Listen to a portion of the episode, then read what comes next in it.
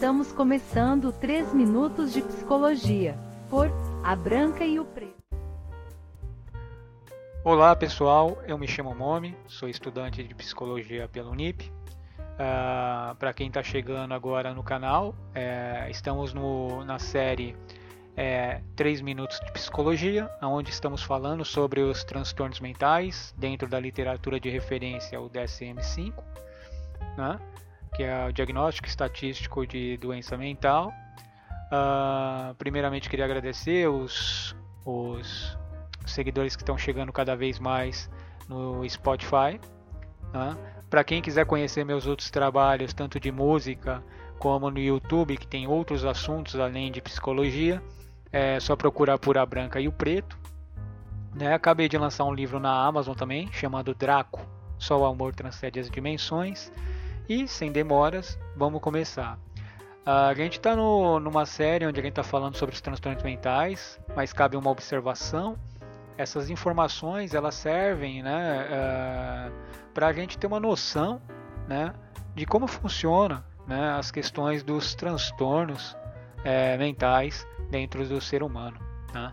Uh, não podemos usar ele como diagnóstico final né? e vocês estarem ouvindo o podcast e se identificar com isso e achar que é isso e que tem isso, que isso seria totalmente errado. Né? O, o, ideal é que caso você sinta algum problema dentro de algum da sua vida cotidiana que esteja te atrapalhando, é, o ideal e o, é, o mais promissor se, é, será você procurar né, um profissional da saúde né, e, como eu sempre digo, trabalhar dentro da multidisciplinaridade, né, no caso quando se refere a transtorno mental, trabalhar o biopsicossocial, né, onde entra médicos, psicólogos, psiquiatras, todos para fazer o trabalho com a pessoa.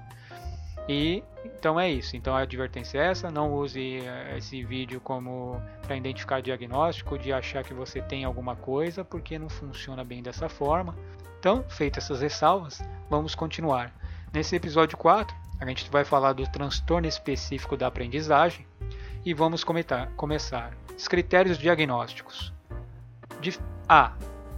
As dificuldades na aprendizagem e no uso das habilidades acadêmicas, conforme indicado pela presença de ao menos um dos sintomas a seguir que tenha persistido por pelo menos seis meses, apesar da provisão de intervenções dirigida a essas dificuldades. Então vamos lá. 1. Um, leitura de palavras de forma imprecisa ou lenta e com esforço. Exemplo: ler palavras isoladas em voz alta, de forma incorreta ou lenta e hesitante. Frequentemente adivinhas de palavras né? e dificuldade de soletrar. 2. Dificuldades para compreender o sentido do que é lido, por exemplo, por ler é um texto com precisão, mas não compreende a sequência, as relações, interferências ou sentidos mais profundos do que é lido. 3. Dificuldades para, é, para ortogar ou escrever, né? por exemplo, pode adicionar ou emitir ou substituir vogais e consoantes. 4. Dificuldades com a expressão escrita. Exemplo, comete múltiplos erros de gramática ou pontuação nas frases é, emprega organização inadequada de parágrafos. 5. Dificuldades para dominar o senso numérico, fatos numéricos ou cálculo. Por exemplo, entende números, sua magnitude e a relação da forma insatisfatória.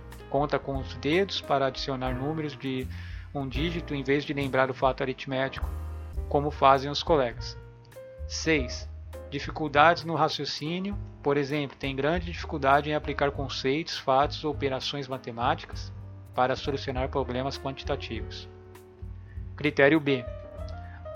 As habilidades é, acadêmicas afetadas são substancialmente e quantitativamente abaixo do esperado para a idade cronológica do indivíduo, causando interferência significativa no desempenho acadêmico ou profissional ou nas atividades cotidianas, confirmada por meio de medidas de desempenho padronizados, administrada individualmente por avaliação clínica abrangente. Com prejuízo, pode ser substituída por uma avaliação padronizada. Critério C. As dificuldades de aprendizagem iniciam-se durante os anos escolares, mas podem uh, não se manifestar completamente até que as exigências pelas habilidades acadêmicas afetadas excedam a capacidade limitada do indivíduo. Por exemplo, teste cronometrado em leitura ou escrita de textos complexos longos e com prazo curto e em alta sobrecarga de exigências acadêmicas. Critério D. As dificuldades de aprendizagem não podem ser explicadas por deficiências intelectuais, acuidade visual ou auditiva não corrigida, outros transtornos mentais ou neurológicos, a diversidade psicossocial, falta de proficiência na língua de instrução acadêmica ou instrução educacional inadequada. Nota: o quarto critério, o diagnóstico, deve ser preenchido com base em uma síntese clínica da história do indivíduo, do desenvolvimento, médica, familiar, educacional, em relatórios escolares e em avaliação psicoeducacional. Então, como eu disse, pessoal, é, tem que analisar toda a história do indivíduo, né? Não é um processo simples de ler apenas um critério e você achar que você está passando por algo. Não. Né? É por isso que o intuito desses episódios é para ter uma noção uh, do que você possa estar passando e procurar né, um profissional da área da saúde. Caso se sinta é, motivado para isso. Características diagnósticas. O transtorno específico de aprendizado é um transtorno de neurodesenvolvimento com uma origem biológica que é a base de anormalidade no nível cognitivo, as quais são associadas com as manifestações comportamentais. A origem biológica inclui uma interação de fatores genéticos, epigenéticos e ambientais que influenciam a capacidade do cérebro para perceber ou processar informações verbais ou não verbais com eficiência e exatidão. Uma característica essencial do transtorno específico de aprendizagem são dificuldade persistente para aprender habilidades acadêmicas, no caso do critério A, como a gente falou lá em cima. Com início durante os anos de escolarização formal né, é, e período de desenvolvimento. Habilidades acadêmicas básicas incluem leitura exata e fluente das palavras isoladas, compreensão da leitura, expressão escrita e ortográfica, cálculos aritmético e raciocínio matemático, soluções de problemas matemáticos. Diferentemente de andar ou falar, que são marcos adquiridos de desenvolvimento que emergem com a maturação cerebral, as habilidades acadêmicas, por exemplo, leitura, ortografia, escrita, matemática, precisam ser ensinadas e aprendidas de formas explícitas, o transtorno específico de aprendizagem perturba o padrão normal de aprendizagem de habilidades acadêmicas. Não constitui simplesmente uma consequência de falta de oportunidade de aprendizagem ou educação escolar inadequada. Dificuldades para dominar essas habilidades acadêmicas básicas podem também ser impedimento para aprendizagens de outras matérias acadêmicas, por exemplo, história, ciência, estudos sociais, etc. Mas esses processos são atribuíveis às dificuldades de aprendizagens de habilidades acadêmicas subjacentes. Dificuldade de aprender a correlacionar letras e som do próprio idioma, a ler palavras impressas. É, é, é uma das manifestações mais comuns do transtorno específico de aprendizagem. Próximo item agora é características que associam e que apoiam um, uma hipótese diagnóstica. Né? dentro desse transtorno de aprendizagem, específico de aprendizagem.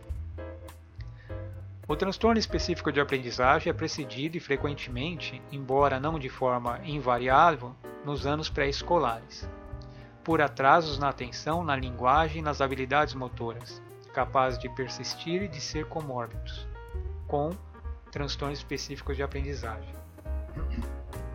Um perfil irregular de capacidades é comum, como capacidades acima da média para desenhar, para designar ou capacidades é, visoespaciais. Mas a leitura lenta, trabalhosa e imprecisa, bem como dificuldades na compreensão da leitura e na expressão escrita. Indivíduos com transtorno específico de aprendizagem exibem baixo desempenho em testes psicológicos de processamento cognitivo. Ainda não está claro, entretanto, se as anormalidades cognitivas são causas, correlatados ou consequência das dificuldades de aprendizagem. Além disso, embora déficits cognitivos associados com dificuldades em aprender a ler palavras estejam bem documentados, aqueles associados com outras manifestações dos transtornos específicos de aprendizagem são poucos conhecidos ou especificados. Ademais, indivíduos com sintomas comportamentais ou scores de teste comparáveis apresentam uma variedade de déficits cognitivos, e muitos desses déficits de processamento também são encontrados em outros transtornos de neurodesenvolvimento. Logo, não há necessidade de investigar déficits de processamento cognitivo para avaliação diagnóstica. Agora vamos ao desenvolvimento e curso. Início, reconhecimento e diagnóstico do transtorno específico de aprendizagem costuma ocorrer durante os anos de ensino fundamental, quando as crianças precisam aprender a ler, ortografar, escrever e calcular.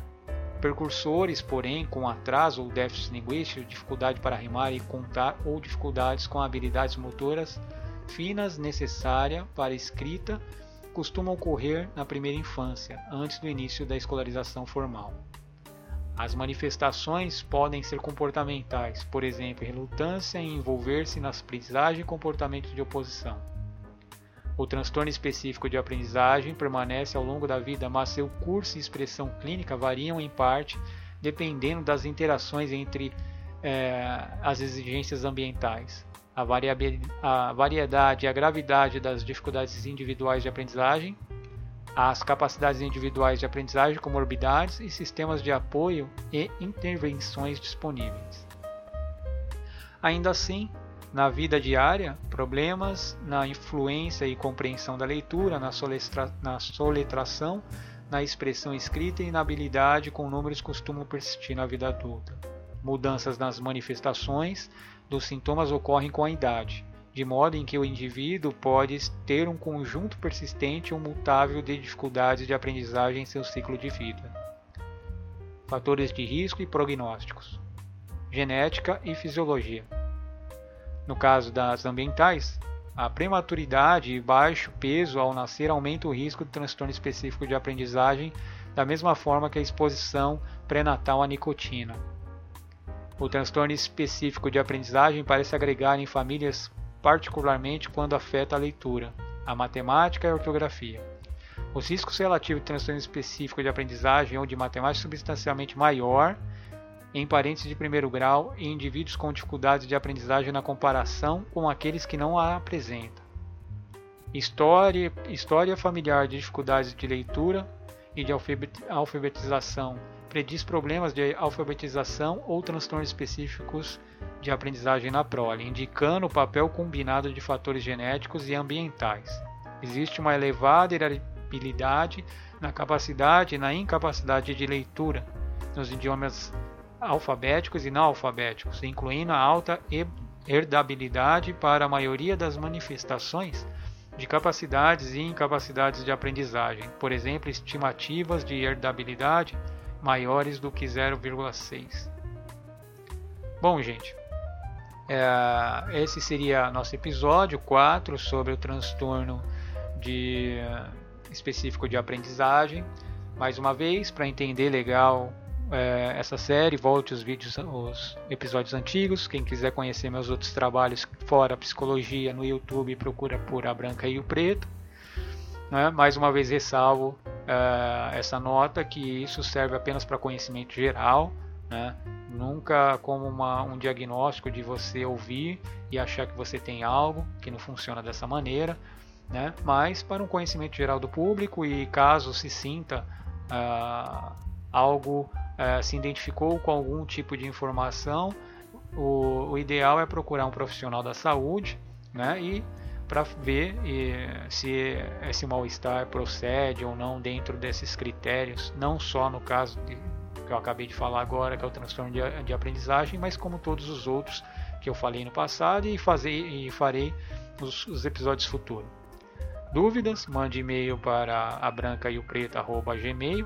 E até mais, pessoal!